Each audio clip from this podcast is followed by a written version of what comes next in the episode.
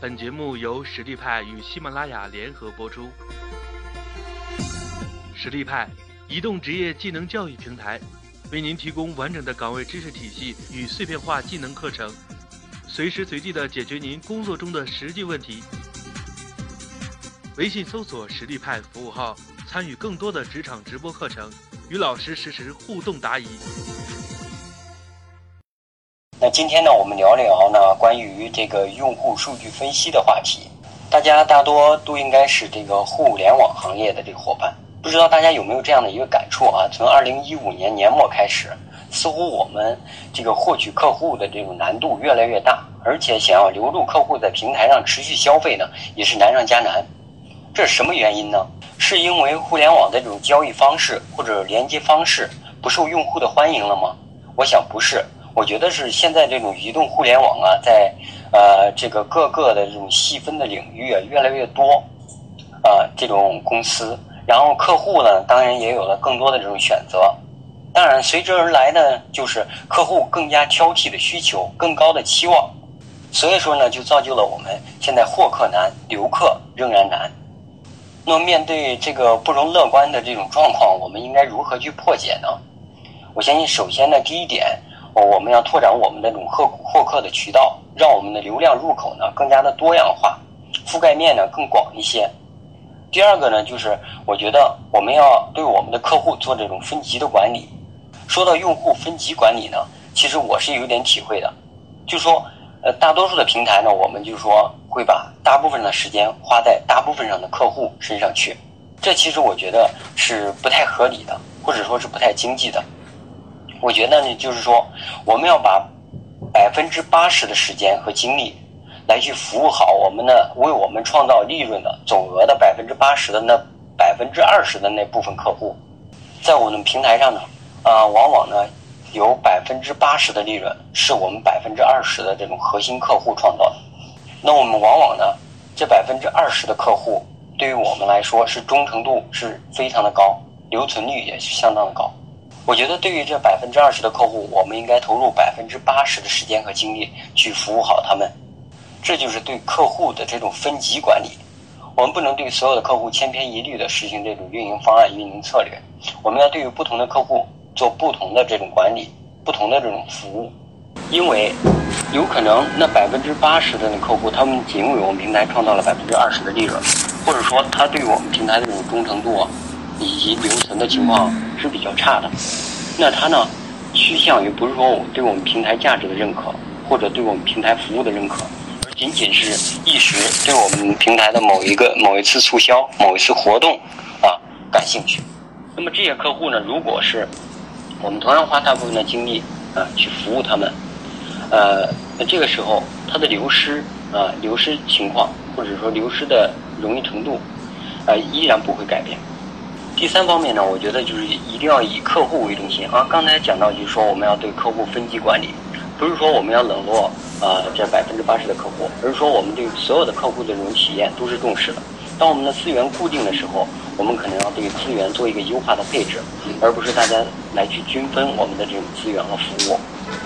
所以说呢，我们总体上来说，肯定还要以客户为中心，了解客户的这种需求和习惯，然后呢，对产品不断的迭代。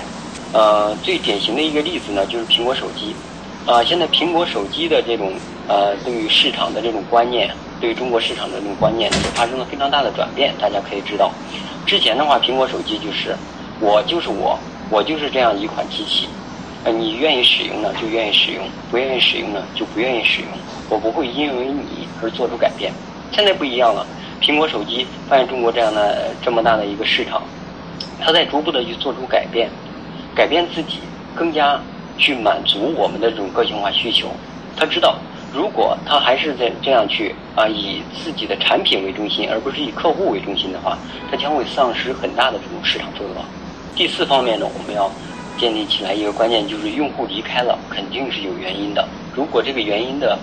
呃数据我们能够拿到，它一定来说对我们寻找一些解决方案是非常有帮助的。所以说，这个时候我们在考虑设计我们的产品也好，我们在做运营的时候也好，如果能够对跟我们离开的这些用户建立起来一种链接，然后跟他们去沟通，了解一些情况，相信对我们这种留存的一个解决是有很大的帮助的。第五个呢，就是说充分要了解客户及客户之所需，投客户之所好。那么这五点呢，也正是我接下来要跟大家交流的五部分。第一部分呢，用户来源的分析；第二个，用户真实性的分析；第三个呢，用户行为路径分析；第四个呢，用户流失的分析；第五个，用户画像构建及应用。那我们首先看第一个，用户来源的分析。我们通过客户来源分析流量入口这张图，我们可以非常清晰的看到，左边的话这张图片是淘宝网的一个流量入口的这样的一个分布图。淘宝网的流量入口啊，分布图是非常复杂。然后我们一般的公司呢，可能没有这么复杂，但是流量的入口呢，呃，大多也都不止一个。那么那么多的这样的一个流量入口的平台呢，做客户来源分析就非常重要了。那么不同流量入口的这种客户的客单价啊、用户活跃度啊、购买频次啊以及需求偏好啊，可能都不相同。所以说我们要针对于不同来源的这种客户，把它贴上一个标签，啊，它来源于哪个渠道，它的客单价、用户。活跃度、购买频次、需求偏好存在怎么样的一个特点？那最后一个呢就是我们要考虑这 ROI 的一个数据，就是说，这个我们在每一个流量入口其实都要做一部分投入。那么这方包括资金方面投入，比如说嗯这个资源置换方面的投入。那我们获得这个流量入口呢是要花费成本。那么花费这么大成本，我们的产出是怎么样的？我们要按照每一个流量入口为维度，然后去统计每个流量入口它的一个投入产出比是怎么样的。这个呢，非常帮，非常对我们的这种呃优化资源的配置非常有帮助。当然，在这个过程当中呢，我们充分要考虑，就是说，不是所有的这种流量入口它都是单一化的，仅仅为我们导流量，也有可能是存在着一些宣传的作用啊等等。也就是说，我们在考虑 ROI，然后去筛选我们的这些渠道，然后去呃淘汰一些渠道的时候，我们也要考虑每一个渠道它承担起来的这种职能是什么？它仅仅是导流量吗？如果仅仅是为我们导流量的话，我们可以做一个流量排行，然后淘汰掉最后一名。那么客户来源分析里边有一个来源的矩阵，呃，来源的矩阵呢，就是说它是一个立体的一个这样的一个矩阵来去。呃，从不同的维度去考虑，那不同的这种用户获取的这种渠道啊，这种方式、这种工具啊，他们之间相互之间的这种作用。再举一个例子，就比如说我们在地铁站去投放这种二维码的这种呃扫码下载的这种广告，呃，跟我们在做这种呃百度的这种搜索之间，它们相互之间有什么样的一些影响呢？那么也也就是说，这随着线下的二维码广告的投放，百度的搜索量肯定是增加的。那么在这种情况下呢，我们在设置二维码广告的时候，就应该充分去考虑到向客户传递这个信息的时候，应该考虑就是让去百度搜索了解我们的客户，能够更加精准的搜索到我们。就说这是一个非常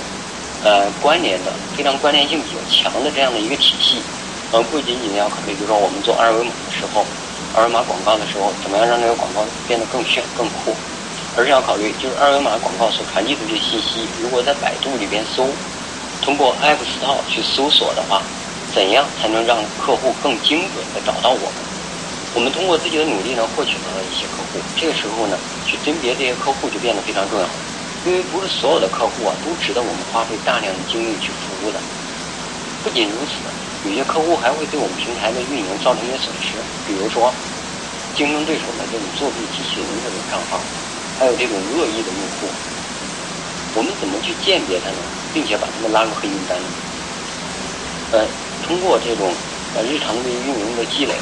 发现这些用户呢，一般有以下的这种特征：首先从地域、啊来源渠道、访问时间、访问页面啊这些方面来说的话，都是比较集中。